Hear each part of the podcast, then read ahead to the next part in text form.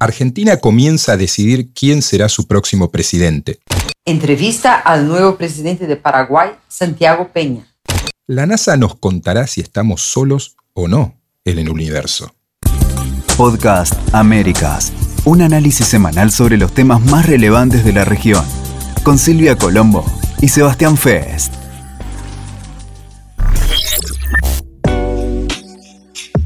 Hola Silvia, ¿cómo estás? Episodio 40 de Podcast Américas. Tenemos un episodio redondo, vos en Sao Paulo, yo en Buenos Aires, con la expectativa de que la semana que viene vamos a estar aquí, los dos juntos en Buenos Aires. Exactamente, mucha expectativa para el episodio 41. Estaremos ahí juntos en el estudio.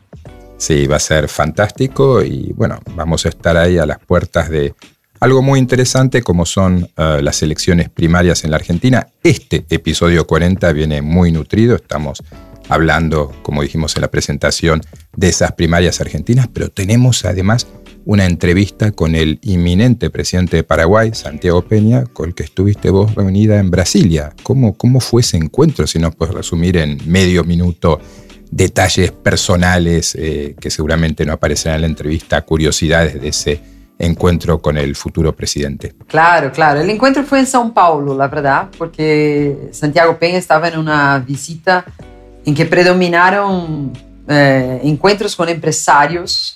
Eh, se ve que es un, respondiendo a, su, a su, su, estilo, ¿no? Ya vino a hablar de negocios, él que es un, un hombre de, de, las inversiones, de hacer con que la prosperidad de Paraguay sea por medio del aumento de la productividad, ¿no? Entonces estuve con varios empresarios, varias cámaras de comercio en São Paulo por tres días, básicamente. Después sí tuve un encuentro con el gobernador de São Paulo, Tarcísio Freitas, que es un aliado de Bolsonaro, y después fue a Brasilia a encontrar a Lula. O sea, se mostró ahí abierto a eh, estar con, tanto con la oposición, la llamada oposición, y con el gobierno Lula. Fantástico. Bueno, vamos a escuchar esa entrevista dentro de unos minutos, pero primero vamos a empezar con lo que está sucediendo en Argentina y vamos a escuchar estos 20 segundos. Frásense de lo que quieran.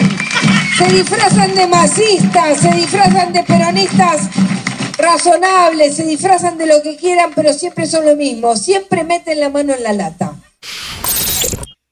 Bueno, Argentina va a terminar 2023 este año con un nuevo presidente o presidenta en la Casa Rosada. Y decimos presidenta porque la voz que escuchamos en ese audio de apertura es la de Patricia Burrich, una candidata que tiene buenas posibilidades de llegar a la presidencia.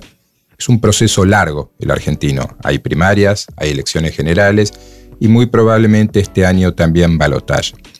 Pero bueno, este 13 de agosto, domingo 13 de agosto, llega el momento de las primarias abiertas, simultáneas y obligatorias, conocidas como PASO. Y hay muchas incógnitas abiertas, Silvia, pero se abre paso, vale la redundancia, una certeza cada vez más clara. El peronismo hará una muy mala elección. Y eso, tratándose del partido hegemónico en las últimas décadas en la Argentina, es todo un dato. El último eh, capítulo de, esta novela por entregas, que son las elecciones argentinas, porque ha habido muchas elecciones provinciales, parciales en las últimas semanas, es la derrota del peronismo en la provincia de Chubut, un bastión patagónico que gobernaban desde hacía 20 años.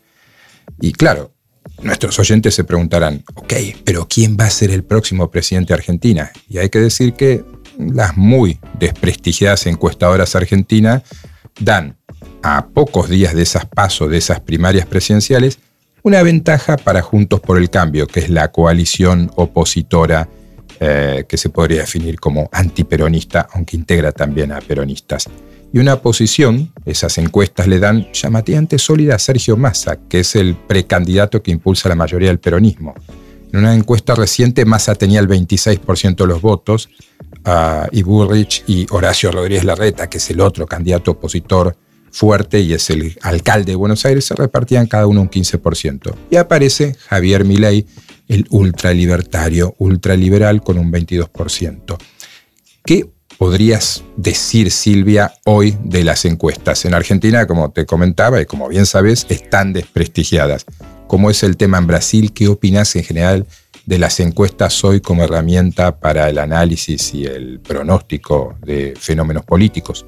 Claro, Sebas, como, como dijiste, las, las encuestas están desprestigiadas. Eh, los últimos años eh, me acuerdo de acompañar las primarias y al final las primarias acaban siendo la principal encuesta, ¿no? Porque la gente tiene que ir a votar, es obligatorio y el retrato que sale ahí prácticamente define la elección, ¿no? Fue así por lo menos en la elección de Fernández, ¿no? En ese está un poquito más complicado porque hay de hecho disputas entre, entre fórmulas eh, ¿no? de, de los partidos, ¿no? El peronismo va con dos nombres, aunque el de Joan Graboy, Graboy sea menor, él va a tener que competir con Massa, que parece amesetado, ¿no? Parece que llegó a un, a un, a un techo ahí, no sabemos si va a poder crecer o no, pero está un, un número, eh, parece estancado en las últimas semanas, ¿no? Y la lucha, la pelea más importante ahí parece ser justamente la del PRO, la del Juntos por el Cambio, que está dividida entre Bullrich eh, Patricia Bullrich y Rodríguez Larreta. 15% cada uno, no sé si eso es un, es un número que refleja bien, por, por lo que yo he visto y acompañado de las elecciones, Bullrich parece estar teniendo un poco más de ánimo de sus electores, ¿no? Incluso ahí en Chubut eh, la gente le pedía Patricia presidenta y, y, ella tuvo que calmar a la gente para decir no, pero lo vamos a decidir con Horacio y todo eso, ¿no? O sea, la, la pelea más importante parece ser esa del, de, del, del, Juntos por el Cambio. Y una cosa que marcadamente eh, ya parece ser una tendencia es ese desinfle ¿no? de Milley. Ahora que aparecieron otros candidatos, él parece disminuir un poco. Cuando estaba solo él como candidato, había más, parecía, pareciera que había más chances para él, ¿no? Es todo un tema, es todo un tema el de las encuestas. Hace cuatro años, en las primarias de 2019, que impulsaron a Alberto Fernández y al peronismo de regreso a la Casa eh, Rosada. Yo el sábado previo a las elecciones, caminando, me encuentro con un muy prestigioso analista político, alguien muy escuchado en la Argentina, y le pregunto cómo ve la situación. Y me dice empate, ¿no? Iba a haber, entendía él, un empate entre Alberto Fernández y Mauricio Macri en aquellas primarias de 2019. Bueno, al día siguiente el empate se transformó en una diferencia de 17 puntos a favor del peronismo.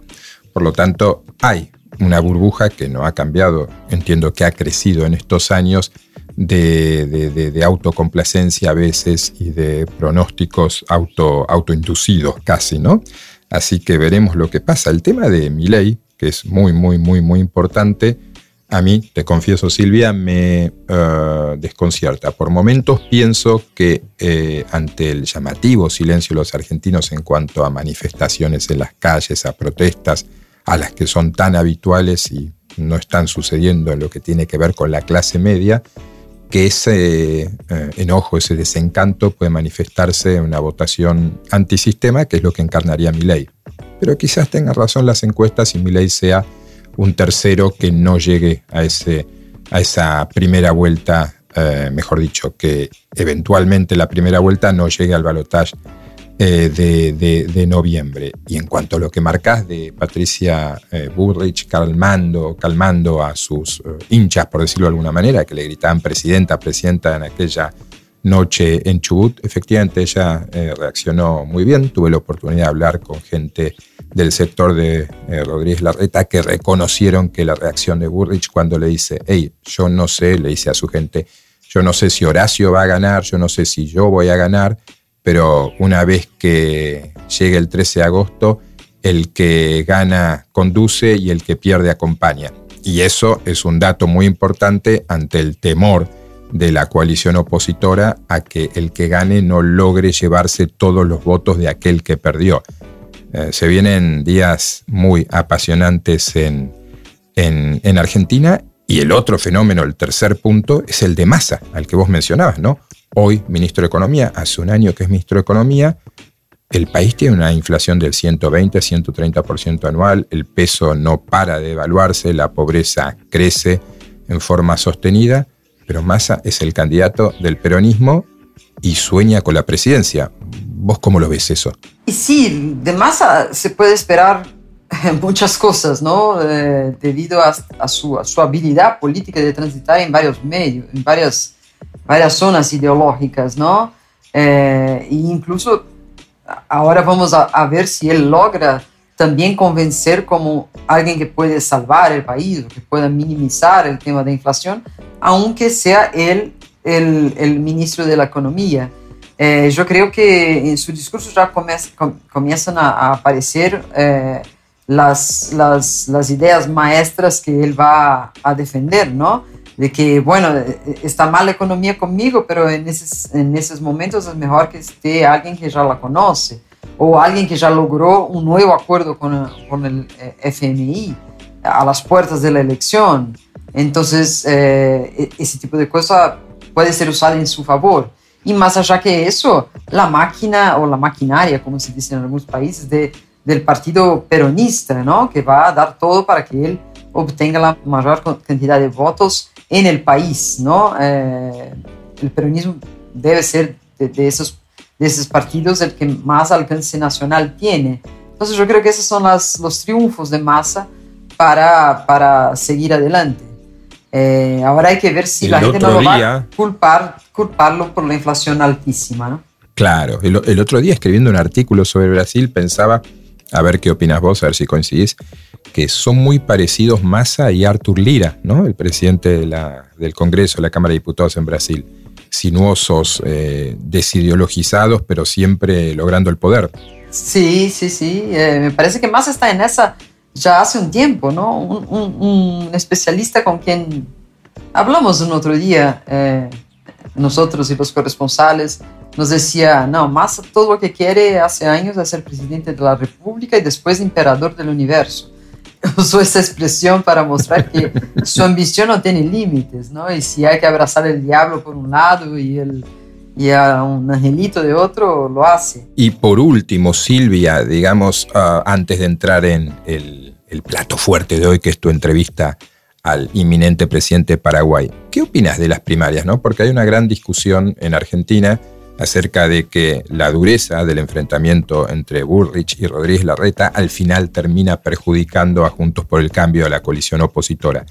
Mi opinión es que cuando uno ve las primarias eh, republicanas, eh, demócratas en Estados Unidos y tiene 11, 12 candidatos al inicio debatiendo y diciéndose cosas muy duras, al final eso pasa y hay un candidato y todo el partido lo apoya. Yo creo que es bueno que haya enfrentamiento y democracia interna en los partidos, pero puedo estar equivocado. ¿Cómo lo ves vos?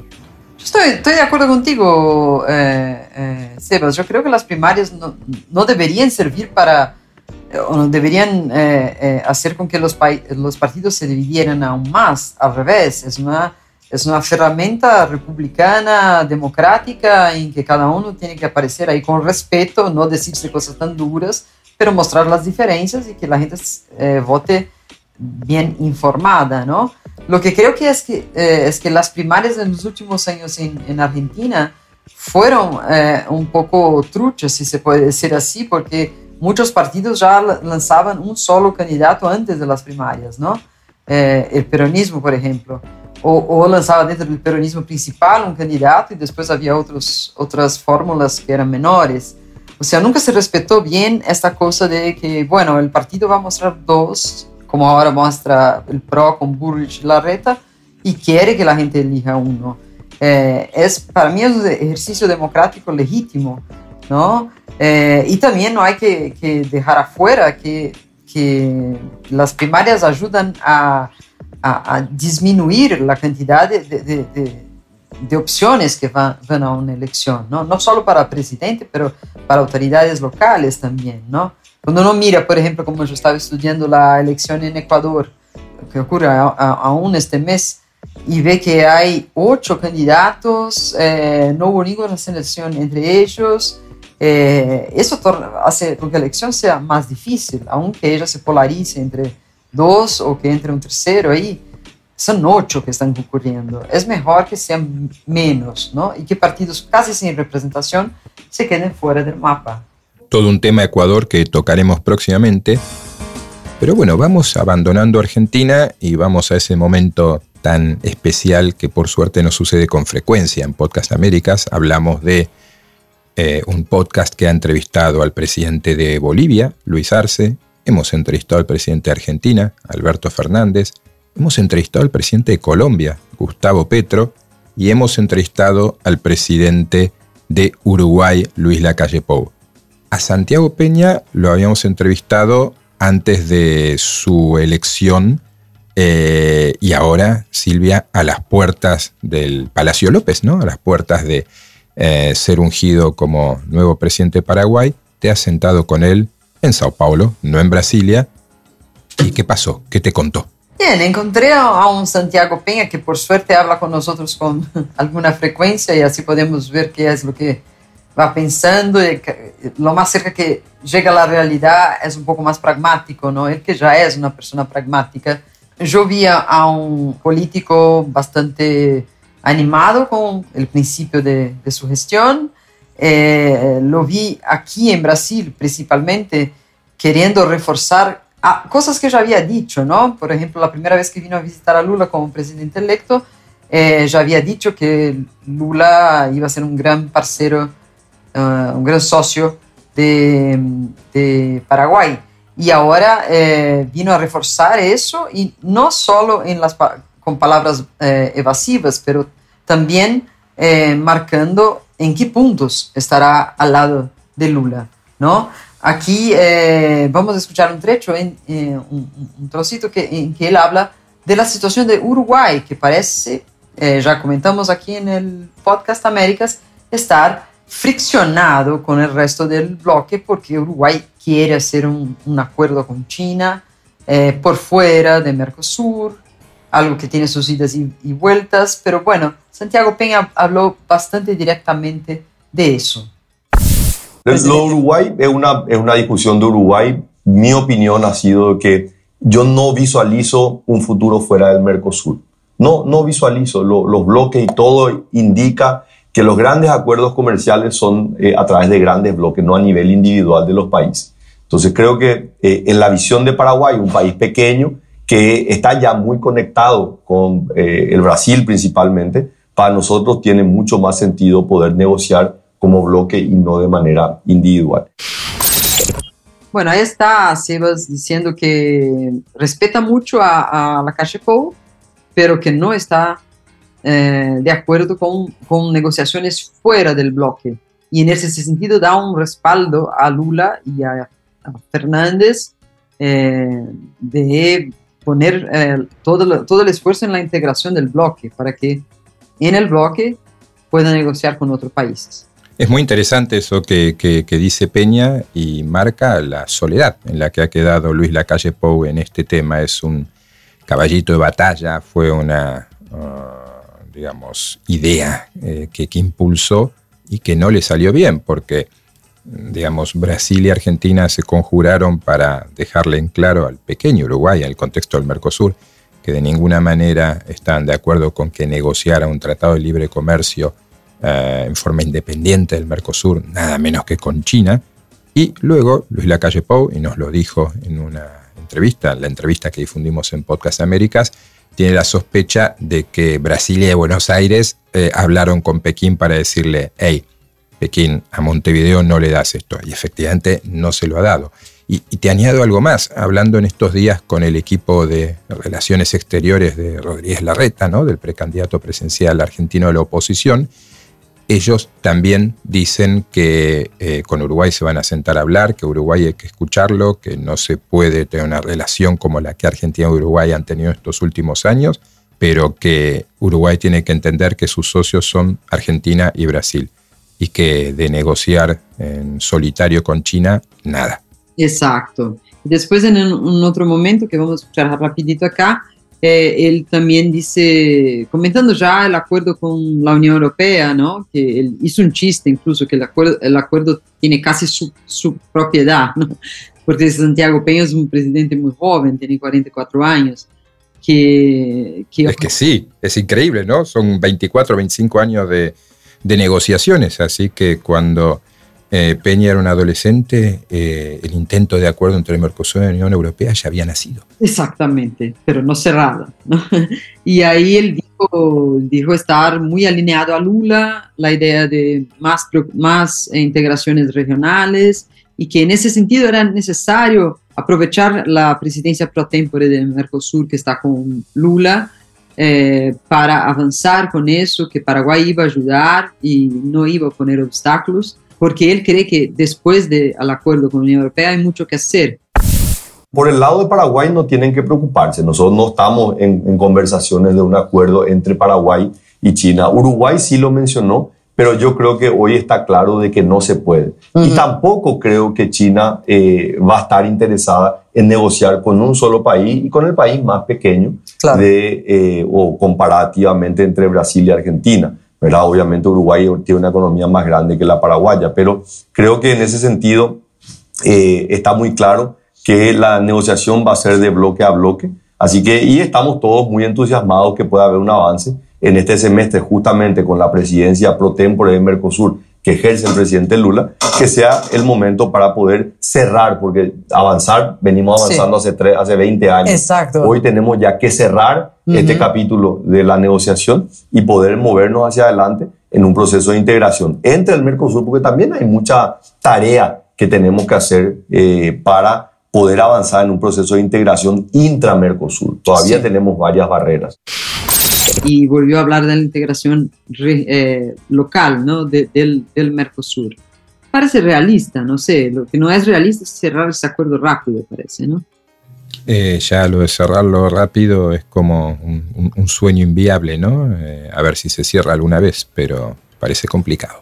Y, y, todo eso pasa por un, episodio que aquí en Brasil él repercutió mucho las palabras de Lula cuando cuando comentó este documento que vino junto con la respuesta de la Unión Europea sobre el acuerdo, el llamado anexo ambiental, ¿no? O sea, sería un documento nuevo, una serie de requisiciones nuevas que no estaban en el texto del acuerdo antes y que imprimen más y más necesidades de reglamentos, de, de leyes ambientales que no estaban en el, en el inicial. O sea, eso, a, a eso Lula dijo que era un, documento inaceptable. Y yo le pregunté a, Santiago Peña y él me dijo que compartía con la irritación, con el enojo de Lula, porque cree que a veces es, eh, eh, es una manera de ver a nuestros países de, una, de modo minimizado, ¿no? Y ahí está un poco lo que escuchamos en ese techito. Yo le entiendo perfectamente y, realmente miro con, mucho, con mucha simpatía la posición del presidente Lula. Y en este respecto, eh, usted sabe que el COP30 se va a realizar aquí en, Brasil, ¿verdad? Y el presidente Lula eligió una ciudad en particular, la ciudad de Belén. De Belén. ¿Por qué eligió esa ciudad? Porque dice que el mundo habla de la Amazonía, del mundo habla que hay que preservar, pero nadie fue a conocer realmente ese lugar. Entonces vamos todos a mirar realmente qué es lo que hay ahí. Y le entiendo muy bien porque es la misma sensación que tengo yo, que a veces me irrito también, Silvia, cuando la gente habla de la triple frontera. Y habla de la triple frontera como si fuese solo Paraguay. Claro. Pero la triple frontera son tres países. Pero la triple frontera hoy es un centro de comercio, no es un centro de narcotráfico o de financiamiento del terrorismo. Mucha gente habla de la triple frontera sin nunca haberse ido a la triple frontera. Entonces, es también creo que un reclamo que hacemos todos nuestros países cuando desde afuera se quiere proyectar una imagen que realmente no es. Sí. Entonces, creo que eh, la expresión y la irritación del presidente Lula, creo que es muy entendible, es lo que también sentimos nosotros. El Paraguay es un país que prácticamente tiene una de las mayores reservas de bosque proporcionalmente en el mundo, ¿verdad? Y sería impensado que el Paraguay hoy pueda limitar su desarrollo. Tiene que cuidar el medio ambiente, tiene que tener un desarrollo que sea sostenible, pero el Paraguay tiene una necesidad de seguir desarrollándose porque hay un potencial enorme en materia agroindustrial, en materia industrial, y eso claramente implica un desarrollo y un aumento en la producción. Y lo que me parece curioso ahí, Sebas, no sé qué, qué, opinas, es que se habla tanto de, con, con tanta dureza de ese anexo, y, pero él no es público, no, no lo conocemos. O sea, sabemos que es sobre ambiente, sobre eh, eh, mantener el medio ambiente, pero no sé qué más duro puede ser eh, el anexo de lo que ya se estaba pidiendo antes, ¿no? Y ¿No, lo, ¿No lo tenía Peña? ¿No te lo mostró? No. Los únicos que lo tienen son los negociadores del Mercosur. Esa es otra investigación que hay que hacerlo. Sí, esto es un tema, porque se habla mucho de este anexo, pero como bien decís, eh, no se ha visto. Lo que sabemos es que Lula está muy enojado, que Argentina lo respalda, ahora sabemos que eh, Santiago Peña, Paraguay también. Y no tengo claro si dijo algo sobre el tema Luis Lacalle Pou, la verdad. Eh, Lacalle Pou sobre el anexo. No tengo registrado si dijo algo, no. Brasil sí. No, yo tampoco recuerdo, no. Y bueno, toda, toda la, charla fue eh, girando alrededor de esta, de esta, este, de esta, animación de Peña de estar en Brasil, de querer trabajar con Brasil, que las diferencias ideológicas no, no, no, no separan a los dos países, pero en el momento que le preguntamos sobre la moneda común, que es un, un anhelo, un deseo, un debate entre principalmente Brasil y Argentina, Peña fue muy categórico. Él no quiere una moneda común y explica en términos técnicos. Aquí lo escuchamos. Sobre una moneda común, eh, tenemos que, mirar un poco lo que establece, de dónde nace esta idea. Esta es una teoría que había desarrollado un premio Nobel de Economía Robert Mundell, Bob Mundell, fue profesor mío de la Universidad de Chicago, y fue lo que dio vida a la comunidad económica europea, zonas económicas comunes, ¿verdad? Y esto lo que establecía es que países que tienen dinámicas económicas similares deberían tener integración comercial hasta la posibilidad de tener una moneda única. Ahora, cuando nosotros miramos la historia económica, los ciclos económicos de Paraguay, Brasil, Uruguay y Argentina, nos damos cuenta de que tenemos ciclos económicos diferentes. Paraguay este año cumple 80 años su moneda, el guaraní. Es la moneda más antigua de Sudamérica. No así el caso de Argentina, que ha quitado 16 ceros a su moneda. No así el caso de Brasil, que la historia más reciente, los últimos 20 años, muestra cierta estabilidad. Pero en los 90 Brasil vivió un escenario de inestabilidad monetaria muy alto, cambió su moneda en varias oportunidades. Entonces no tendría sentido económico tener que unificar la moneda de tres países que tienen situaciones macroeconómicas diferentes, tienen ciclos económicos diferentes. Entonces eso puede perjudicar a lo que son todos los países. Claramente, para Brasil, como la economía más grande del Mercosur, podría significar un beneficio, porque obviamente su moneda sería el ancla de todas las monedas, pero no tiene sentido para Paraguay cuando de repente tendría que acomodar, acomodarse ante un choque externo y tener una devaluación, porque al final la moneda funciona para eso, para poder amortiguar los choques externos para no perder competitividad. Entonces, claramente no tiene una base técnica que pueda sustentarse y principalmente cuando hoy vemos que eh, Paraguay, Brasil y Uruguay tienen una inflación de un dígito, ¿verdad? Subió la inflación, pero hoy está en un dígito. Pero sin, pero, sin embargo Argentina tiene tres dígitos. Sí, ahí, ahí vemos, ¿no, Sebas, cómo es eh, complicado para, como Paraguay lo ve complicado para su economía chiquita, eh, que, que, haya una moneda común. Él, cree que, que, la moneda de Brasil sería el ancla, ¿no? Y como pasó con el euro, iba a privilegiar las economías grandes de la región y no las periféricas, como la de él en este caso. Claro, todo este lío de la moneda común de alguna manera comenzó en enero con aquella visita que hizo eh, Lula a Buenos Aires, su primera visita al exterior tras asumir la presidencia, donde tanto Lula como Alberto Fernández hablaron de la moneda común sin terminar de explicar bien en qué consistía. Em, desde Argentina se había impulsado incluso la, la idea antes de esa visita de que se iba a lanzar una moneda común. Y al final lo que te dicen o lo que intentan explicar es que se trata más de un asiento contable, de eh, cuestiones técnicas, pero de ninguna manera de una moneda física eh, como, como, es el euro. ¿no? no sería algo que llegue a la gente, sino que sería la intención de evitar que para el comercio intrabloque se tenga que recurrir a una moneda como el dólar, o yuan o el euro. Sí, sí, sí, exactamente. Fue por ahí un poco que, el presidente explicó e incluso dijo que eh, incluso no es bueno para la Argentina por, el tema de, de, su inflación, que eso no, no, no solucionaría este, este tema. Entonces, bueno, es una cuestión ahí que eh, Sebas va a traer al Mercosur una visión refrescada, renovada de Paraguay y vamos a ver qué, qué tipo de, cómo va a quedar la balanza, ¿no? Eh, si, alguien va a quedar aislado, si todos van a, a, ir juntos, cómo queda la calle Pou delante de estas cuestiones, todo eso vamos a ver ahí en los próximos meses de, de actuación del Mercosur. ¿Qué, más podés decir? Porque entiendo que estamos terminando el episodio de la parte del episodio con la entrevista a Santiago Peña. Ha hablado sobre política interna. Entiendo por lo que me comentabas antes de empezar a grabar que hablaba, por ejemplo, del Partido Colorado como el partido defensor de los derechos humanos en Paraguay.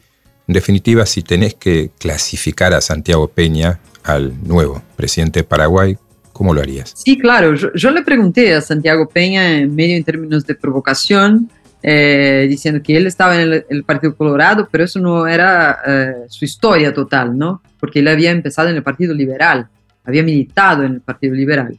Y con esta eh, aclaración yo le pregunté, bueno, al ser así, podemos esperar que bajo tu presidencia algunas pautas liberales, algunas pautas dichas liberales pueden caminar, por ejemplo, la agenda de género, el aborto, la ley de matrimonio igualitario, y ahí en ese sentido él hizo una defensa muy grande de los valores del Partido Colorado, diciendo, no, eso no va a pasar, durante los cinco años no vamos a cambiar las tradiciones de, Paraguay, que son las tradiciones del Partido Colorado y también de nuestra historia.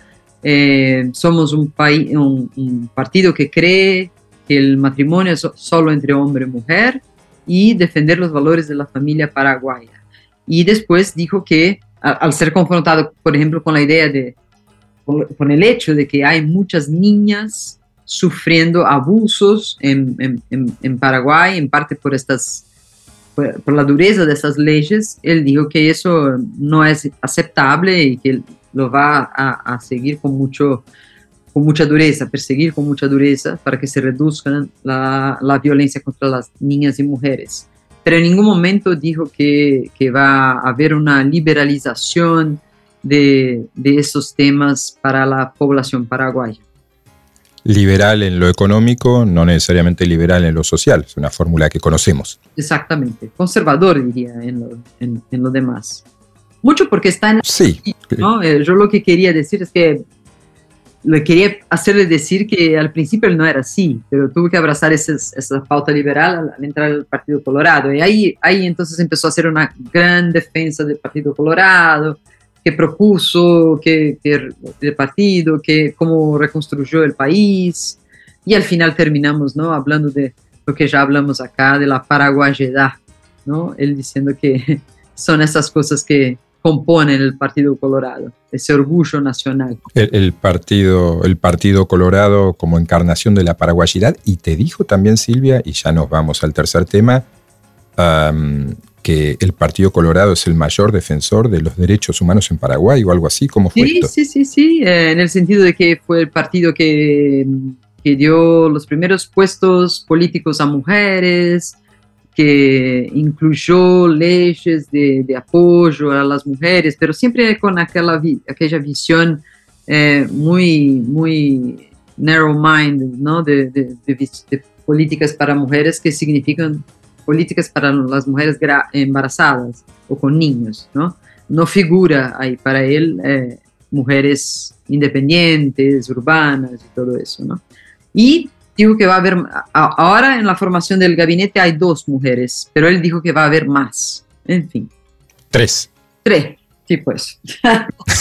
no, no sabemos. Vamos a darle crédito a Santiago Peña, ¿no? que está por empezar su gobierno, y veremos cuántas mujeres hay en ese gabinete. Hablando de gabinete, eh, Lula está por ampliar el suyo a 38 ministros. Eso sí que son gabinetes. Pero bueno, dejamos Paraguay, dejamos Argentina, dejamos América y nos vamos al espacio exterior, Silvia.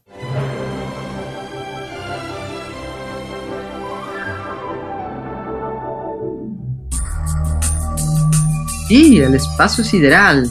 Muy, muy impactante esta noticia que a mi juicio tuvo muy poco impacto en los medios, eh, en los noticieros de todos países, incluyendo los nuestros, pero sí fue vehiculado una, una parte de, de, una declaración de tres ex militares norte, norteamericanos que hacían críticas al gobierno americano de no estar siendo transparente con relación a los objetos, trozos, cosas que tienen guardadas que serían de objetos voladores no identificados o, o, o, que no se conoce eh, o que no fueran producidos aquí en la, en la, en la Tierra, ¿no?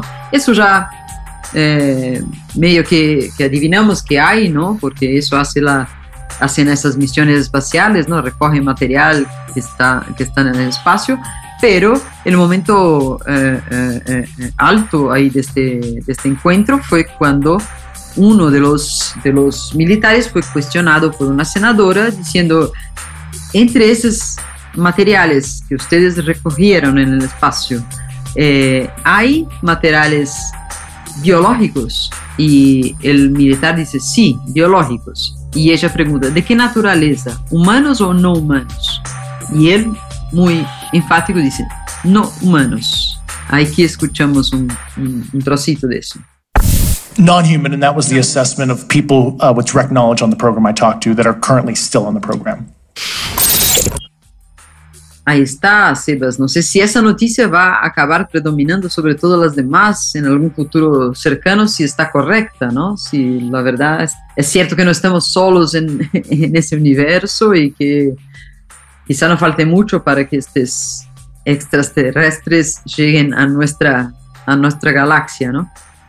Bueno, llevamos una vida, por lo menos yo, seguramente vos y mucha gente esperando esa confirmación y, la verdad que es tal como decís, ¿no? La aparición de alguien que no es un loco suelto, sino que es alguien ah, que, ha estado vinculado al tema, que es un experto y que declara ante el Congreso de los Estados Unidos diciendo que el gobierno de Estados Unidos eh, esconde restos biológicos no humanos, era como para frenar todas las rotativas en las épocas en que las rotativas eran las que marcaban todo, pero seguramente era para llenar las pantallas de los televisores, las computadoras, los celulares y demás con un breaking news en color eh, rojo muy fuerte.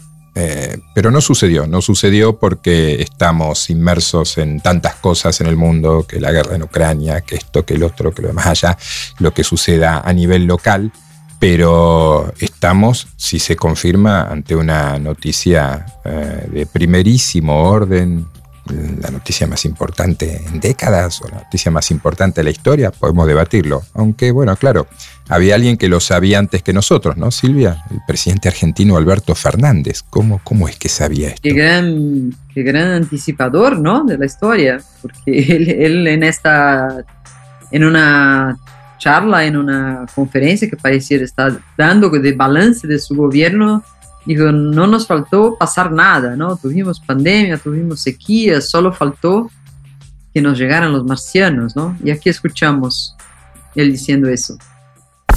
Yo reconozco que en mi gobierno me ha pasado de todo, solo falta que lleguen los marcianos. ¿Qué te parece, Sebas? ¿Eso es más una, una anticipación o, o, o fue Fernández el que llamó a los marcianos? No creo que Alberto Fernández tenga contacto con los marcianos, aunque quizás lo haya intentado como forma de encontrarle una salida a su relación tan mala con Cristina Kirchner. Pero sí, la verdad que tuvo un sentido de la oportunidad eh, muy fino Alberto Fernández al decir que solo falta que lleguen los marcianos para que un par de días después apareciera en Estados Unidos alguien diciendo que los marcianos, o algo similar, pues quizás no son de Marte, pero puedan ser de planetas eh, cercanos ya han en realidad llegado. Y lo curioso fue que mientras Alberto Fernández anticipaba la posible llegada de los marcianos, unos días después el director de la NASA de visita en Buenos Aires dijo que en un mes va a hacer público un informe elaborado por personas de prestigio que van a decir qué hay de verdad en todo esto. Es decir, el hombre no lo negó, el hombre no dijo amplinas, ¿no? En términos eh, de película antigua, sino que dijo, hey, esperen un mes que les vamos a contar qué hay acá. O sea que aparentemente algo hay. Algo hay para contar, ¿no? Si no, ya, ya hubiera dicho, no, no, eso son, especulaciones o parece que algo vamos a saber. Qué raro que haya sido en Argentina eso, ¿no? con Daniel Filmus al lado, con personajes de la política. Sí, el ministro de Ciencia y Técnica, sí, era una situación muy extraña, ¿no? Cuando vos veías al director de la NASA diciendo, ah, hablando en Buenos Aires sobre la posibilidad de que finalmente no estemos solos en el universo. Pero bueno, Buenos Aires es una gran ciudad, ¿por qué no? Claro. muy bien, Sebas. Un gustazo compartir contigo en esta este episodio 40. ¿Viste? Ni hicimos el contagio regresivo ni nada y llegamos al 40. Exactamente, episodio 40, y mientras eh, el, espacio nos, nos absorbe, ah, podemos decir lo que siempre le decimos a nuestros oyentes, muy agradecidos de que nos escuchen, en especial en este episodio de Números Redondos. Eh, por favor, comenten, escríbanos a arroba podcast Américas, tanto en Twitter como en Instagram. Y bueno, lo que podemos eh, prometerles es que en los próximos episodios habrá más y mejor. Por mi parte, Silvia, desde Buenos Aires te mando un saludo, un beso y te espero la semana que viene acá en los estudios de WeTalker. Ya es hora de que dejes Sao Paulo por unos días. Exactamente, muchas ganas de volver y, estar ahí compartiendo con, con ustedes. Ya es hora. Un placer. Un placer.